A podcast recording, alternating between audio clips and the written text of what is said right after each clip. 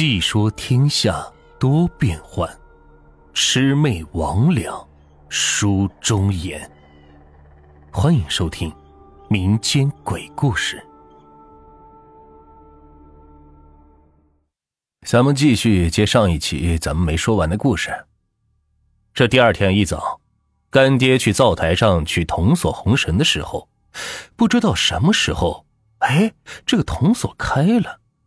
这原本系的是紧紧的铜钱也是散落了一地，这看着就很不吉利呀。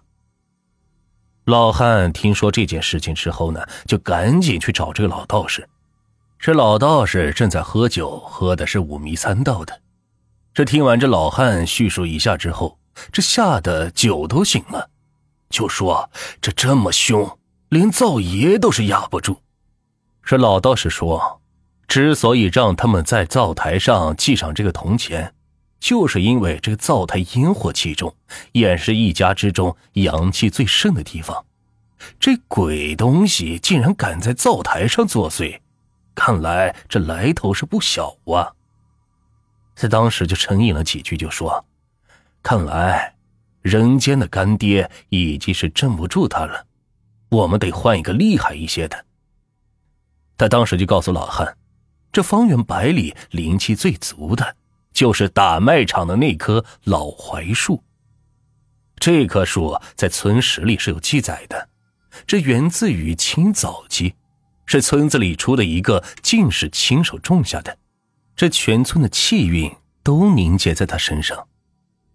这样吧，老道，我拼着折损几年阳寿，给你搞一个大法事，让你儿子认这棵老槐树做干爹。绝对鬼神不惧，妖魔退却。这认树做干爹，自然和认人做干爹不一样。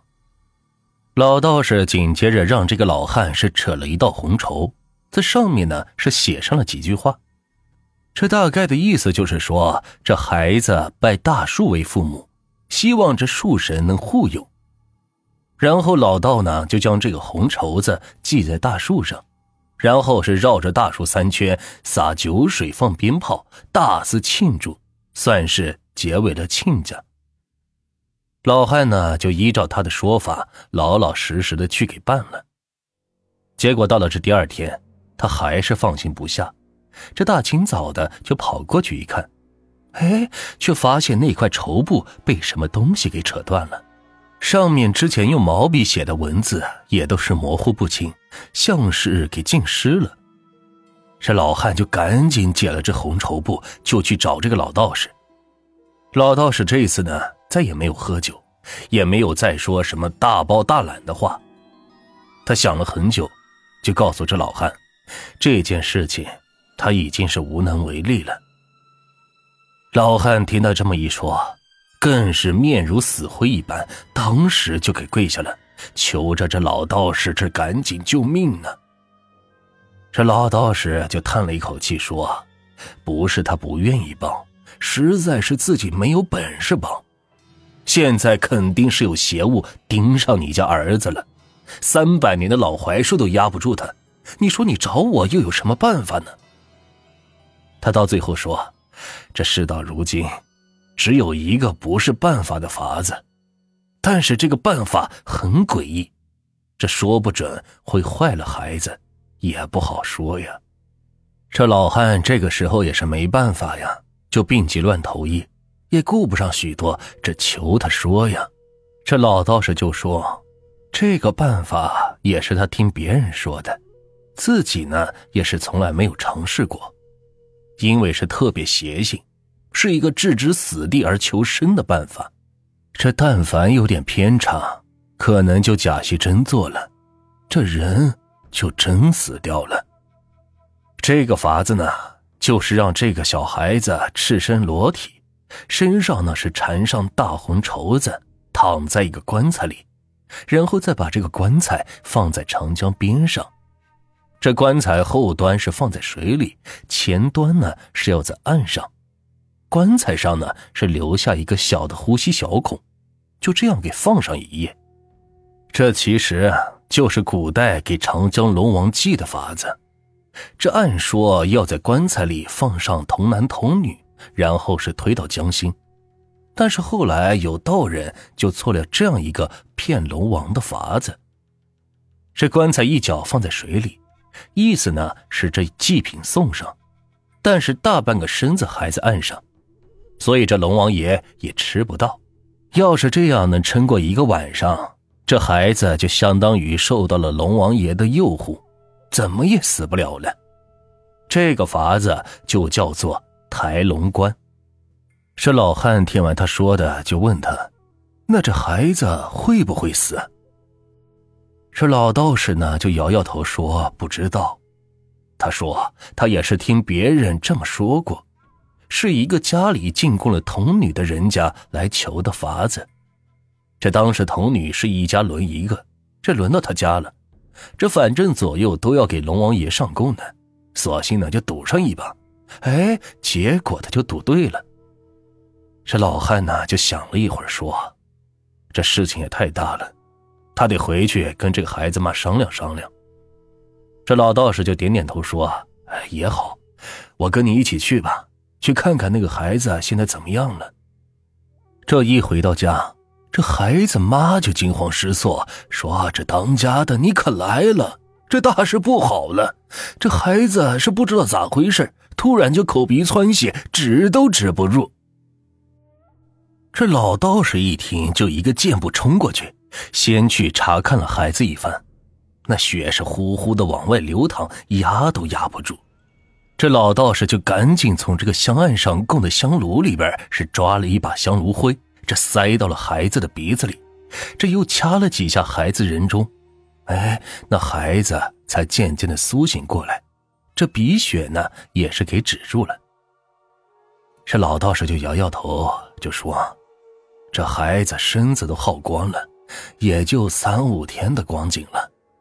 就是这句话刺激到了这个老汉，他狠狠的一咬牙就说：“干他娘的！”这次江边的仪式是由这个老道士亲自主持的，他这忙里忙外的，甚至是借钱买了一口上好的棺材，而且呢是亲自在这河滩上守护了他一个晚上。这第二天。老汉是慌慌张张的打开棺材，却发现棺材外边像是撒了一层水，是滑溜溜的。这原本盖得紧紧的棺材盖子也被人是撬开了一条缝隙。他就拼命的推着棺材盖，但是手脚都发软了，怎么推也推不动。他心里边发虚，又发苦，这眼泪是呼呼的往下流。他知道这自己的孩子。肯定是没了，但是就在这个时候，就听见这棺材里突然传来了一声闷闷的声音：“爹，那孩子没死。”这不仅没死，他休养了一段时间之后呢，重新是焕发了青春，不仅健康结实，而且是聪明绝顶，可以说这比原先还要聪明上个百倍呢。这老汉就笑眯眯的说。嘿呦，你们是不知道，他还会写毛笔字还会弹啥玩意儿的古筝，哎，据说都是专业级别的。他当时就哈哈大笑。哎呦，我这老汉呐，就养了这么一个孩子，可真是修了三辈子的福呀。我们当时呢也替他高兴，还请他喝了一杯。最后呢，他是推开门，醉醺醺的回去了，说这今天他过生日。孩子呢是专门买了蛋糕要给他庆祝生日啊。后来呢，我和一个道士朋友说起了这件事情，他就问了一个问题，说那个老道人去了哪里？我这回想了一下，说这老汉说过，说那个老道士失踪了，从那天晚上开始就再也没有人见到过他。我这个道士朋友就叹息了一口气，不说话了。我当时就赶紧问他：“哎，你这是怎么了？”这道士朋友就说：“这一个人的本事和性格确实会变，但是好多东西并不是靠努力就可以的。这譬如这毛笔字和古筝，都需要好多年的积累，这哪有人突然就会成为大师的？除非……”我当时就问他：“这除非什么呀？”他说：“除非这个人根本就是另外一个人，那个人呢是很懂书法和古筝，只是大家不知。”我当时是沉默了一下，就问他：“那那个老道人他会夺舍吗？”我这道士朋友就摇摇头说：“也许是这水里边的什么东西出来了。”我当时就有些惊慌，这回想起当年那个老汉这憨厚老实的模样，我就问他：“那我们要不要帮帮他呀？”